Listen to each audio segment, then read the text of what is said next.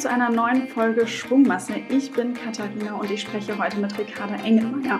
Sie hat das Unternehmen My Collective während ihrer dritten Elternzeit gegründet. My Collective, das ist ein Leadership-Programm und Netzwerk für Eltern in der Industrie und es soll sie während der Elternzeit vernetzen, stärken und inspirieren. Und welche Talente es eigentlich zu entdecken gibt, wie du dich auf einen Jobausstieg generell, egal ob Elternzeit oder Sabbatical oder whatever, vorbereiten kannst.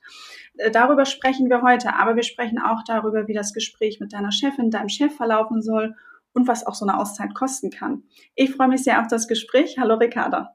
Hallo, schön, dass du da bist. Ricarda, was ist denn der größte Irrglaube zu beruflichen Ausstiegen? Der größte Irrglaube ähm, ist wahrscheinlich, dass die Rückkehr nicht äh, relativ einfach ist und dass man ähm, bei einem Ausstieg öfter mal denkt, dass man, ähm, je nachdem, für was man aussteigt, ähm, wahnsinnig viele Erfahrungen und Erlebnisse und vor allem Fähigkeiten erwirbt. Und der größte Irrglaube ist, glaube ich, dass die von anderen sofort auch so anerkannt werden. Okay.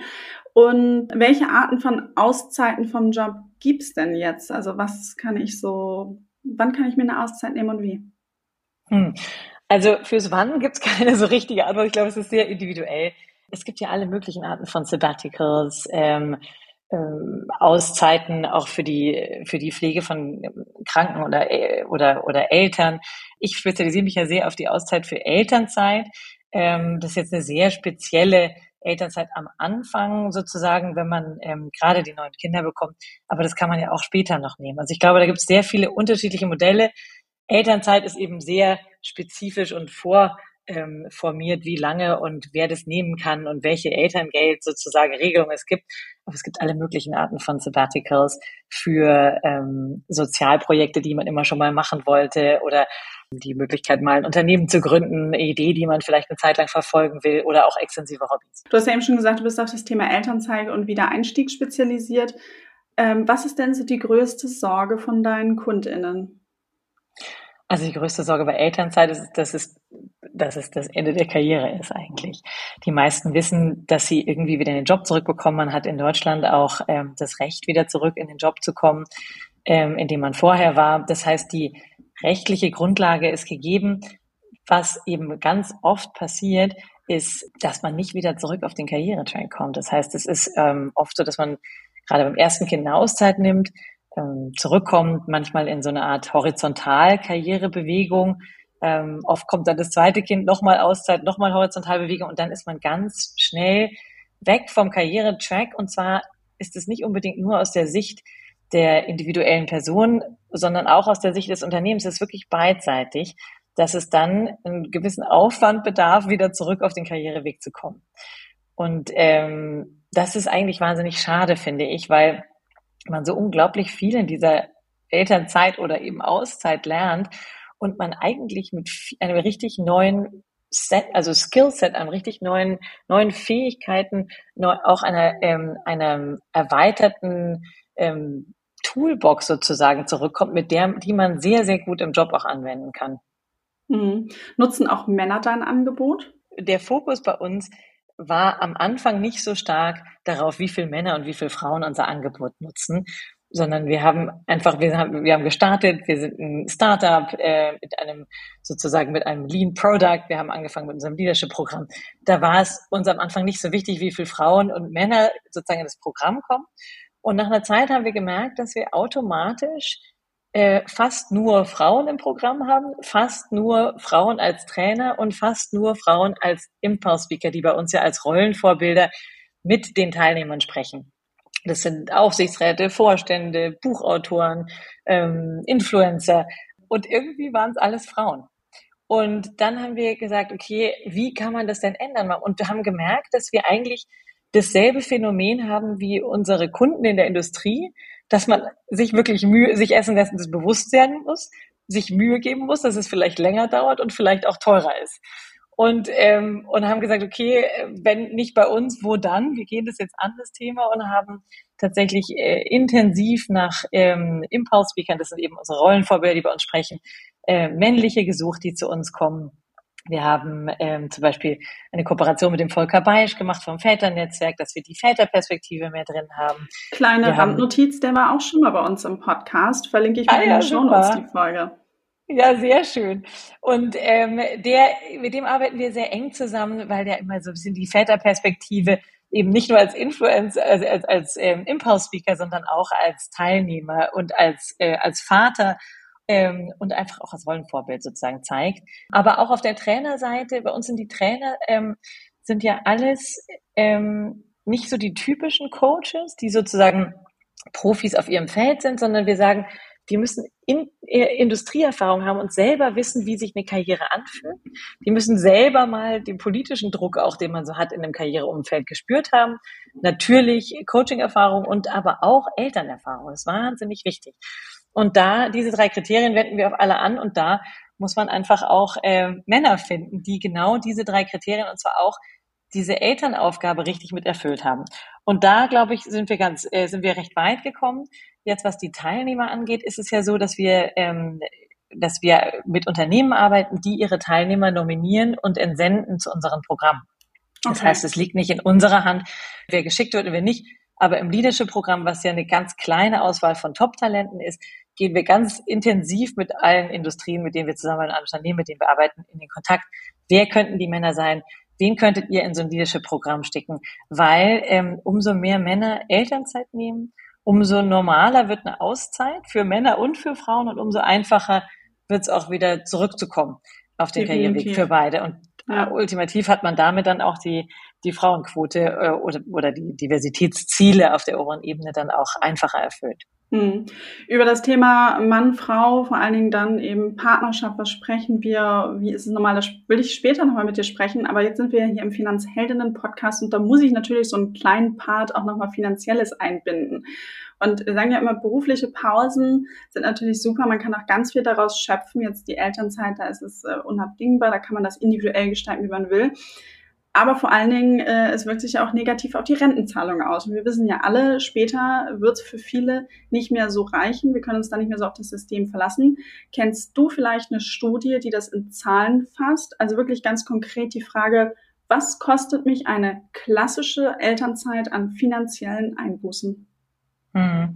Also es ist nicht ganz so eins zu eins zu beantworten, weil es natürlich sehr davon abhängt, ähm, welches Arbeitsmodell man vorher hatte wie lange man in Elternzeit geht, ob man danach Teilzeit in Elternzeit zurückgeht, ob man Zuschüsse hinzunimmt, ob man natürlich sowieso generell externe Einkünfte hat. Das ist ja, spielt ja alles mit in die Rentenlücke hinein. Es gibt dann sogar noch die Mutterrente. Also ich empfehle, es gibt ganz normal einfach googeln, den Rentenrechner ansch an, anschmeißen und da drin das individuelle, die individuelle Lücke zu füllen. Also das ist, glaube ich, technisch und zahlenlich ist es gar kein Problem. Das tatsächliche Problem ist eigentlich, sich das innerhalb der Partnerschaft zu überlegen, was das genau bedeutet, eben nicht nur für einen selber, sondern für einen als Eltern.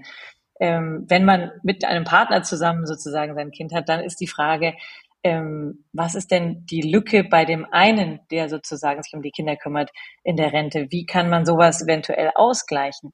Und das ist gar nicht so einfach. Also das ist eine wirkliche große Diskussion, die man auch eigentlich immer wieder anpassen muss, weil es eben nicht nur die Lücke ist zu dem entgangenen Gehalt, äh, zwischen jetzt Elterngeld und dem entgangenen Gehalt, was man sonst in der Zeit gehabt hätte, sondern auch der Rentenlücke und aber auch der Rentenlücke, die sich ja immer, immer mehr verstärkt, weil man ja auch bestimmte Karriereschritte sozusagen in dieser Zeit ausgelassen hat.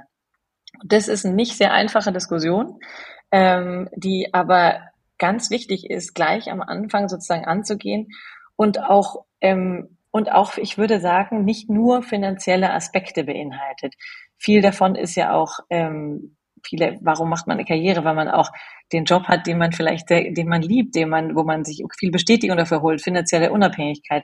Also ich glaube, Rentenlücke ganz speziell ist ein Teil, aber der sehr stark verbunden ist mit wie man seine Karriere sozusagen jetzt sieht und wie man sie bis zum Rentenalter hinsieht. Und das ist, glaube ich, der erste Schritt. Und das in Kombination mit dem Partner, sich zu überlegen, ist, ähm, ist nicht eine Sache, die man an einem Abend macht, sondern die man äh, am besten schon vorher sich mal überlegt und dann auf jeden Fall immer wieder anpasst.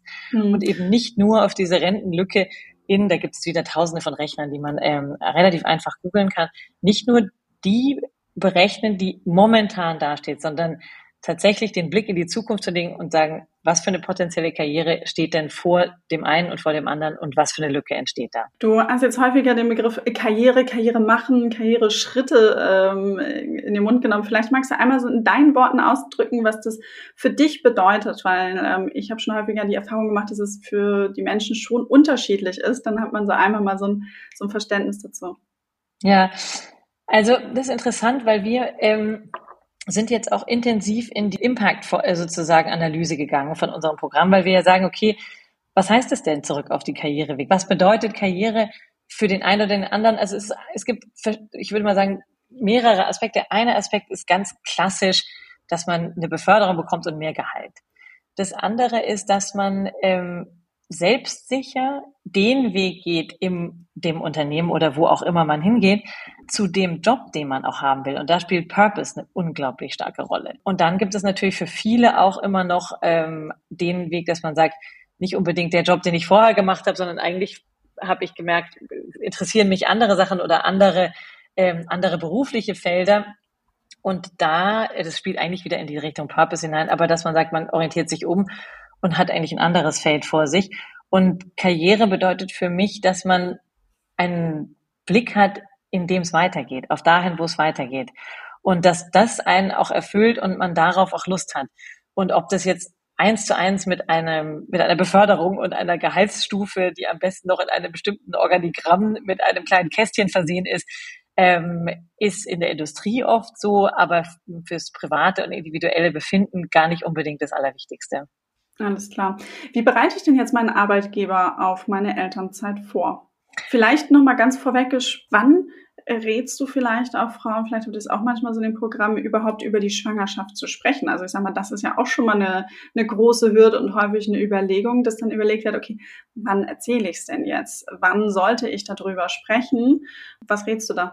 Also wir hatten vor kurzem eine sehr ähm, äh, interessante Impulssprecherin bei uns, die Professor Almedinger, die unseren Teilnehmern geraten hat, sie sollen doch ähm, das am besten schon vorher besprechen, bevor sie schwanger werden. Weil ähm, gerade Frauen um die 30, die vielleicht noch einen Ring am Finger haben und, ähm, und gerade in den Job gekommen sind, haben sowieso den sogenannten Bias äh, gegen sie. Also das heißt, sie, sie, ihr Argument war, es weiß sowieso jeder, jeder rechnet damit, am besten transparent ansprechen. Und wenn man das dann transparent anspricht, dass man sagt, ich möchte es gerne so machen, dass ich auf den Karriereweg zurückkomme, dann ist diese Message auch schon mal platziert.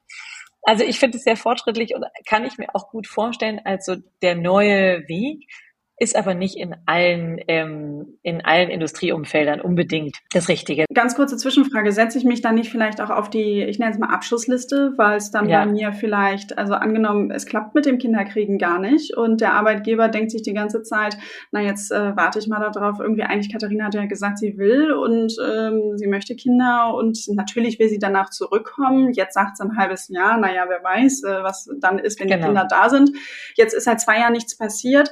Da ist klingelt vielleicht eine gute andere Kandidatin oder ein toller Kandidat an. Also da wäre, also bei mir würde das sofort so ein bisschen Ängste auslösen, das sozusagen vorher auszusprechen, weil man weiß ja nie, ob es auch dann funktioniert. Ja, genau. Also ist das klassische Gegenargument und in manchen Industrieumfeldern ist das natürlich auch so.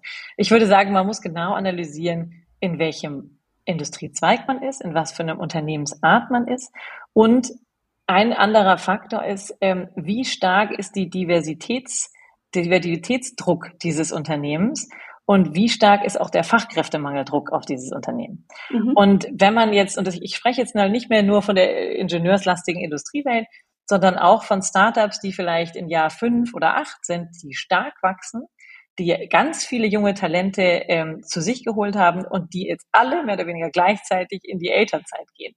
Das ist wirklich spannend und dann, das sind gerade die sind die Unternehmen, die anfangen müssen oder auch anfangen, wie man sieht, auf den Jobportalen zu schreiben, elternfreundlich, ganz oben drauf. Das heißt, ähm, wenn man in einem Unternehmen ist, wo man sieht, die machen hier was, die wollen und müssen, das ist ja das Interessante, sich verändern und ihre Talente behalten, weil sie es gar nicht mehr leisten können, auf dem Markt andere Talente zu finden, dann hat man eigentlich eine ganz gute Möglichkeit zu sagen, ähm, ich will hier bleiben, ich will hier aber auch Karriere machen. Wie finden wir eine Möglichkeit, dass das bleibt, weil sonst bin ich weg.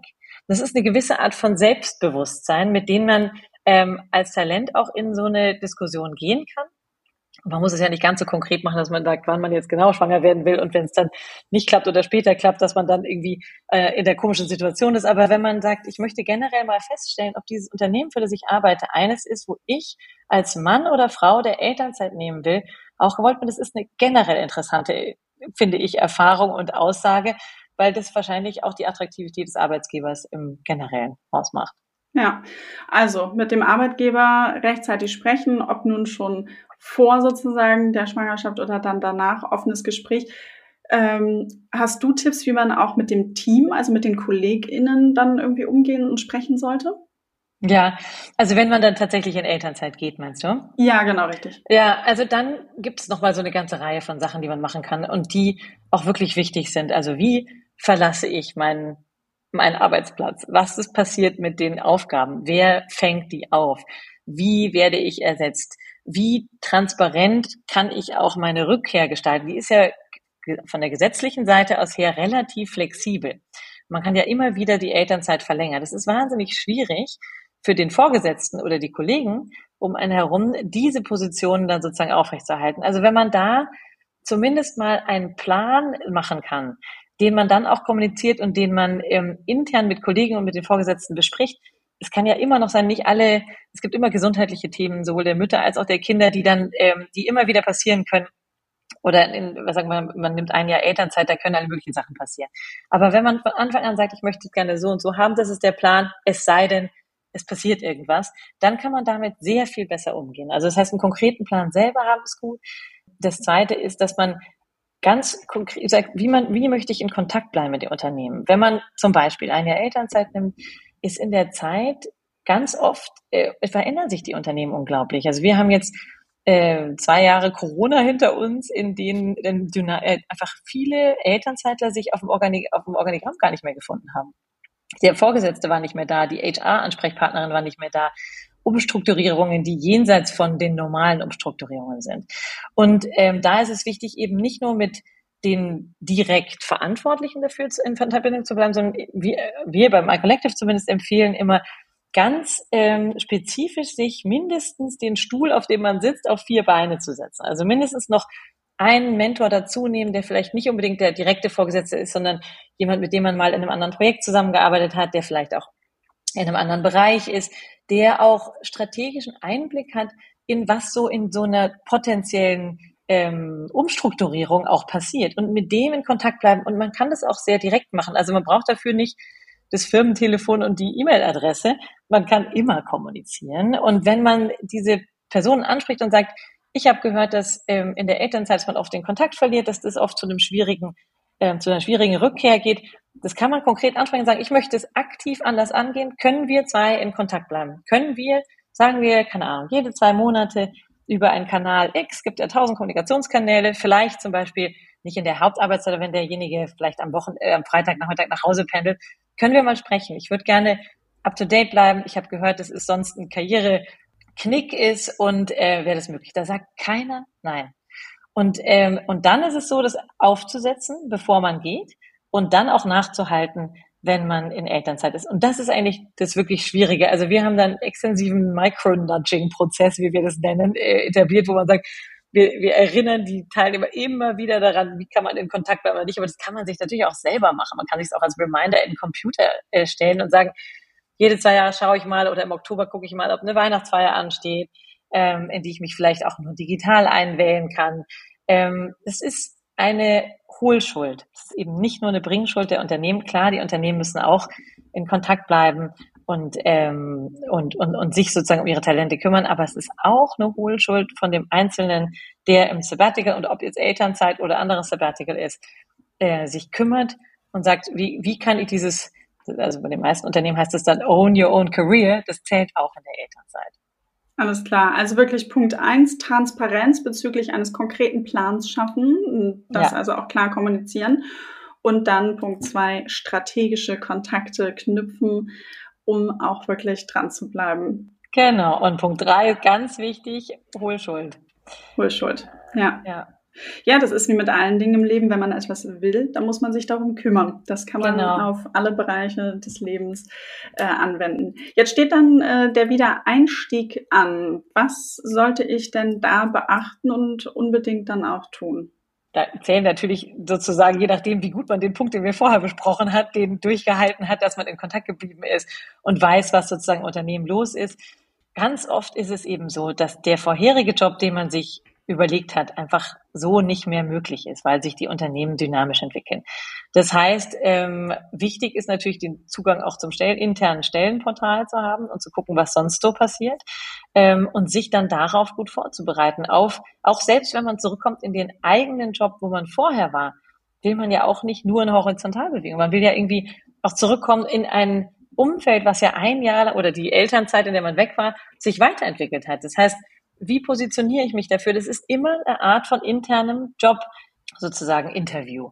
Und darauf muss man sich gut vorbereiten. Und wir äh, machen da Coaching-Sessions zu Elevator Pitch, haben ein E-Learning dazu gemacht, wie dieser Elevator Pitch aussehen soll.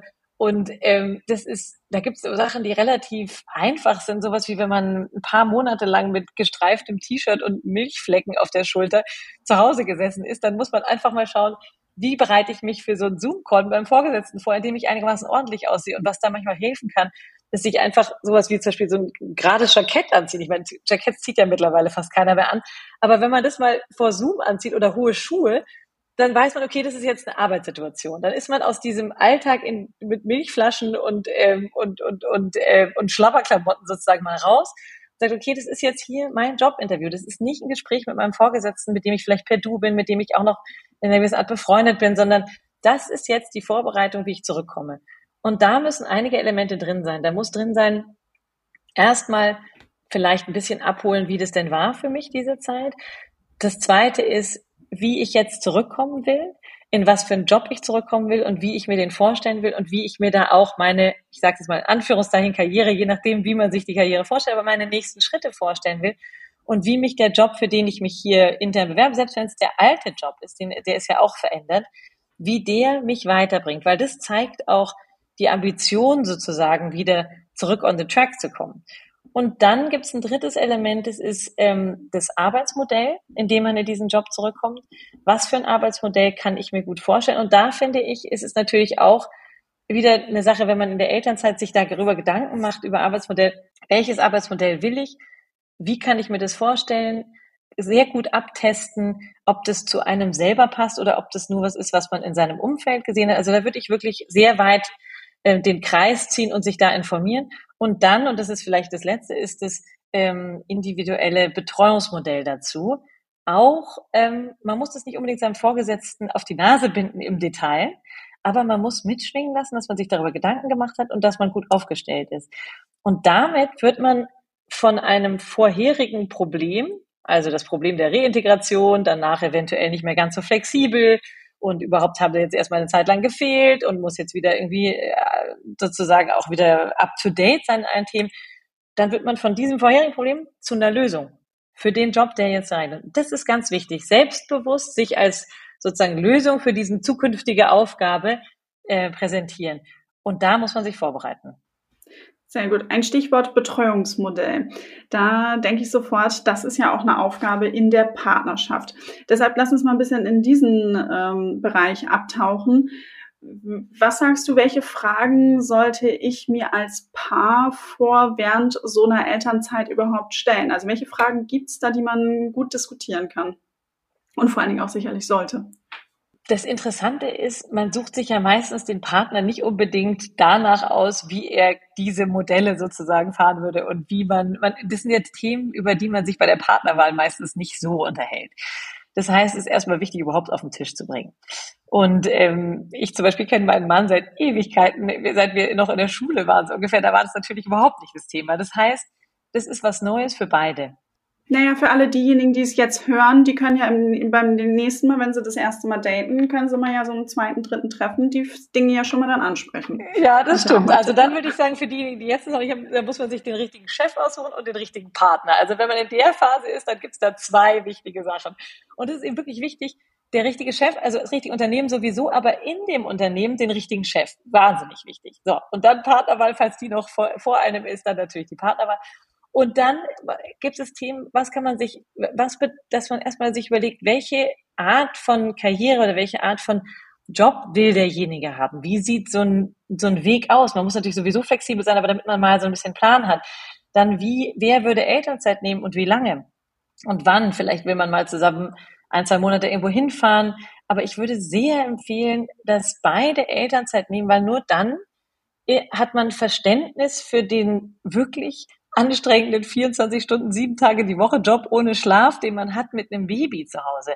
Und alleine nur das Verständnis, wenn man das einmal durchgemacht hat, dann ähm, hat man viel größeres Verständnis und Empathie für diesen Elternjob. Und, ähm, und das ist ganz wichtig, beide sind Profis und nicht nur diejenige, die sozusagen ein paar Monate schwanger war und danach noch gestillt hat. Das ist meistens eben daher geht erstens die Frau, aber danach kann man sehr schnell aufholen und ähm, und die, also Bindungsforscher zeigen auch, wie Bindung muss trainiert werden. Das heißt, man muss sozusagen das selber erleben, um dann auch diese Bindung zu spüren und zu entwickeln. Also das ist Elternzeit und ich plädiere da sehr stark hin. Das ist in der Realität ist es so, dass in Deutschland, glaube ich, die Männer 2,1 Monate Elternzeit nehmen und die Frauen 14 Monate im Durchschnitt. Das heißt, ähm, man kann jetzt nicht von heute auf morgen die ganze Welt verändern, aber man kann darüber sprechen und sich annähern. Und ähm, man kann wunderbar auch mal mehr als diese zwei Monate Elternzeit nehmen als Mann. Was sollte ich denn da mit meinem Arbeitgeber besprechen? Also auch vielleicht grundsätzlich. Als Frau mache ich mir dann du hast ja eben schon wirklich die ganzen Punkte gesagt, durch dieses Thema strategische Kontakte halten. Wenn wir bei diesem klassischen System sind, ne, oder mhm. bei dem mhm. klassischen Fall, die Frau bleibt länger zu Hause, der Mann vielleicht mal kurz. Ähm, als Frau macht man sich ja sowieso viele Gedanken. Es geht mit der Schwangerschaft los. Also man hat da ja wirklich einiges an Mental Load irgendwie auf sich. Gibt es auch Dinge, wo ihr empfehlt, das sollten auch die Väter, wenn es dann halt dieses äh, noch in Anführungszeichen klassische Modell ist, dass der Mann nur kürzer zu Hause bleibt, mit dem Arbeitgeber auch besprechen? Sprechen sollte? Also das kommt sehr darauf an, wie kurz man zu Hause bleibt und wie man danach sein Arbeitsmodell fährt, würde ich sagen. Also wenn man ähm, ein bis zwei Monate zu Hause bleibt, vielleicht in einem eher projektbezogenen Umfeld ist, dann ist es eigentlich nicht der Rede wert. Wenn man allerdings ähm, länger, also ich würde alles, alles über zwei Monate, selbst bei drei Monaten, ist es ein Thema. Und zwar für die meisten Männer ist es ein Thema, wie erzähle ich es meinem Chef. Und, ähm, und danach ist es auch ein Thema, wie erzähle ich es meinen Kollegen. Oft werden diese Männer in der, die mehr als zwei Monate nehmen oder mehr als drei Monate nehmen, ähm, werden oft sehr gefeiert auf Social Media und im eigenen Unternehmen aber nicht unbedingt gleichmäßig. Also das ist, ähm, das ist ein Problem, das ist eine, aber das glaube ich, da sind die einfach Vorreiter, diejenigen, die es machen. Und es sind meistens die Ersten im Unternehmen und damit auch äh, diejenigen, die, wenn man so will, die Drivers for Change, würde man jetzt so im Englischen sagen, aber das sind wirklich die, die das Unternehmens, die Unternehmenskultur signifikant verändern. So, und dann, wenn man danach dann wieder zurückkommt in ein Arbeitsmodell, was 100 Prozent ist, ist es ja auch nicht so, dass man den Job genauso macht wie vorher. Und ich glaube, das muss man nicht unbedingt ankündigen, aber das sei wenn man jetzt zum Beispiel 100 Prozent kommt, aber das kann man vorleben und das kann man anders leben. Und das ist vielleicht eine Sache, die bei Frauen und bei Männern gleich ist. Diese Arbeitsmodelle mit diesen verschiedenen Prozentzahlen. Also man kann fast sagen, jetzt mal nochmal zurück zu den Frauen auch. Viele Frauen arbeiten dann 50 Prozent und gehen, ich würde sagen, diese 50 Prozent Variante ist so eine Art Horizontalbewegung und oft wird man abgeschrieben. Alles, was so 60 bis 70 Prozent ist, ist ganz oft wird es als so eine Art Ausbeuterjob gesehen von sich selber, weil man meistens mehr arbeitet, weniger bezahlt wird, aber auch derjenige ist, der gestresst ist, um in die Kita zu rennen. Also das ist ein sehr schwieriges Feld. Also nehmen sehr viele äh, nehmen dieses Modell, weil sie Flexibilität haben wollen. De facto macht es nicht so oft glücklich. Und dann gibt es aber in dem Bereich so 80 bis 100 Prozent ganz neue interessante Lösungen. Und die 80 Prozent Lösung war ja immer schon die, die viele Frauen sich verhandelt haben, weil sie gesagt haben, das ist ein Job, der eigentlich 100 Prozent ist, ich kann den in 80 Prozent machen, man nimmt vielleicht ein oder zwei Teilelemente raus und kann dann aber den Karriere-Move machen, den man machen möchte sozusagen, kann aber auch ein bis zwei Nachmittage die Woche mal nach Hause gehen ähm, und sich um die Kinder kümmern und die sehen, wenn sie noch äh, wach sind. So. Und das nehmen ja auch immer mehr Männer an. Und das ist eigentlich interessant. Das heißt, welche Art von Jobs kann man machen? Mit 80 Prozent gibt es dieselbe in Anführungszeichen mal ähm, nicht Bestrafung, aber dieselben Karriere Fragezeichen, die sich ja oft bei Teilzeit stellen, auch bei den 80 Prozent Jobs. Ich würde sagen, das ist Verhandlungssache und das ist Positionierungssache. Man kann sowohl mit 80 Prozent als mit 100 Prozent auf dem Karrieretrack sein und das ist für Männer und Frauen gleichzeitig möglich. Und das ist wirklich was Interessantes. Und da sehe ich auch einen großen Wandel im Rollenvorbild von äh, vor allem auch Frauen, aber die sagen, was ist, will ich so sein wie die früheren Girlbosses, die sozusagen weiblich waren, im männlichen Umfeld reüssiert haben, aber de facto ähm, sich von Montag bis Samstag so aufgestellt haben mit ihrem Betreuungsmodell, dass sie gar nicht zu Hause sein mussten. Das ist nicht mehr das Rollenvorbild. Das Rollenvorbild ist jetzt zu sagen, ich möchte meine Kinder auch sehen. Ich will, dass mein Mann oder mein Partner sie auch sieht in einer Zeit, der sie wach sind unter der Woche. Das müssen nicht fünf Nachmittage die Woche sein, aber das können ein bis zwei pro Person sein. Und damit ist es eigentlich ein gutes Modell. Dann kann man das noch anreichern mit ähm, Homeoffice, wo vielleicht nur der eine im Homeoffice ist und der andere vielleicht den Nachmittag hat mit den Kindern, dann kann man trotzdem morgens, mittags, abends zusammen äh, am Tisch essen und dann hat man nicht mehr so ein schlechtes Gewissen und ist auch da, sieht die Kinder, kann aber auch arbeiten und das sind Modelle, ähm, die finde ich so die neuen Rollenvorbilder sind. Ähm, es gibt einige Stimmen, die dann sagen, das sind jetzt die Supermoms und Superdads, die bei denen natürlich beim kleinsten Windhauch das Kartenhaus umfällt sozusagen und selbst in guten Zeiten sie sehr gestresst wirken. Das kann sein, aber das ist auch so eine Bewegung, die, ähm, äh, die eigentlich ein, ja, die eigentlich ein neues Bild der Frau und wenn man so will, auch neu, die neue Männlichkeit ähm, widerspiegelt. Das war eine sehr lange Antwort, aber das geht wieder zurück auf sozusagen, was ist denn mit den Männern? Das ist die, die, auch die Männer müssen sich neu erfinden und sich vielleicht jenseits von dem komplett auf das, auf das wirtschaftliche, den wirtschaftlichen Erwerb fokussierte und ähm, ja, fokussierte Bewusstsein sozusagen stärken und sagen, es gibt auch jenseits von diesem volkswirtschaftlichen oder wirtschaftlichen mh, hm, Werten andere Elemente, in denen man sagen kann, ich kann unabhängig sein, ich kann ähm, äh, selbstbestimmt sein und ich habe auch Zeit mit meinen Kindern in einer Zeit, die ich, äh, in der sie wach sind und der es eine Quality Time ist. Und ähm, ja, ich würde sagen, dahin bewegt sich's und ähm, die Frauen sind da einen Schritt weiter, die sozusagen die natürlichen Vorreiter von New Work, aber ähm, die Männer holen da sehr stark auf. Das ist auch gut so. So sollte es sein. Ich äh, find, fand die lange Antwort sehr schön, vor allem, weil es eben auch einfach wirklich nochmal zeigt, was sich verändert. Ähm, manchmal hat man so ein bisschen das Gefühl, die Veränderung ist zu langsam, aber wenn es halt immer mehr von den Vätern auch gibt, die in Elternzeit gehen und da äh, das übernehmen, dann werden auch immer weitere nachziehen. Man muss ja Vorbilder immer erstmal sehen. Ricarda, zum Abschluss, wenn du unseren HörerInnen jetzt einen, einen Tipp mitgeben könntest, welcher wäre das? Such dir die richtigen Peers und die richtigen Rollenvorbilder. Such dir die richtigen Leute um dich herum, mit denen du dich austauschen kannst über diese ganzen Fragestellungen. Und das sind nicht unbedingt, das ist nicht unbedingt diejenige, die neben dir auf der Parkbank am Spielplatz sitzt, sondern das ist, man muss sich aktiv aussuchen, mit wem man sich über diese Themen unterhält, weil dein Umfeld gerade in der Auszeit eben nicht mehr das Professionelle ist, sondern das Private. Und das Private ist ganz oft nicht ganz so karriereorientiert. Und wenn man sich aber Gedanken macht über seine Karriere oder den, Rück, äh, die, die Rück, den Rückeinstieg in den Job, dann ist es wichtig, da eben, wie gesagt, wie ich vorhin gesagt habe, strategisch vorzugehen, sich zu überlegen, mit wem kann ich diese Fragen besprechen. Und, und es ist eben Peers und Rollenvorbildern, sich aussuchen, was gibt's für Rollenvorbilder. Wenn es sie nicht in deinem direkten Umfeld, in deinem eigenen Unternehmen gibt, darüber hinaus gucken, wie machen die das, was für Modelle fahren die, welche von und, und nicht zu hoffen, dass man da das perfekte Rollenvorbild findet, sondern sich von jedem eine Scheibe abzuschneiden und damit sein eigenes Modell zusammenzustellen. Und ich glaube, wenn man ein Modell hat, in dem man sowohl ein Arbeitsmodell als auch ein Betreuungsmodell mit sich selber und mit seinem Partner und am besten noch mit seinem Unternehmen ähm, durch sozusagen diskutiert hat und überlegt hat und sich zusammengesetzt hat, dann kann man auch selbstbewusst aus einer Auszeit wieder zurückkommen. Und das würde ich jedem gerne ans Herz legen. Wunderbar, klingt sehr gut. Jetzt haben wir natürlich detaillierter über das Thema Elternzeit gesprochen, aber ich glaube, dass viele Tipps gerade eben zur Vorbereitung und Rückkehr auch dabei waren, wenn man andere Auszeiten mal nehmen möchte. Ricarda, ich danke dir herzlich und wünsche dir noch einen schönen Tag. Danke, ciao. Ciao.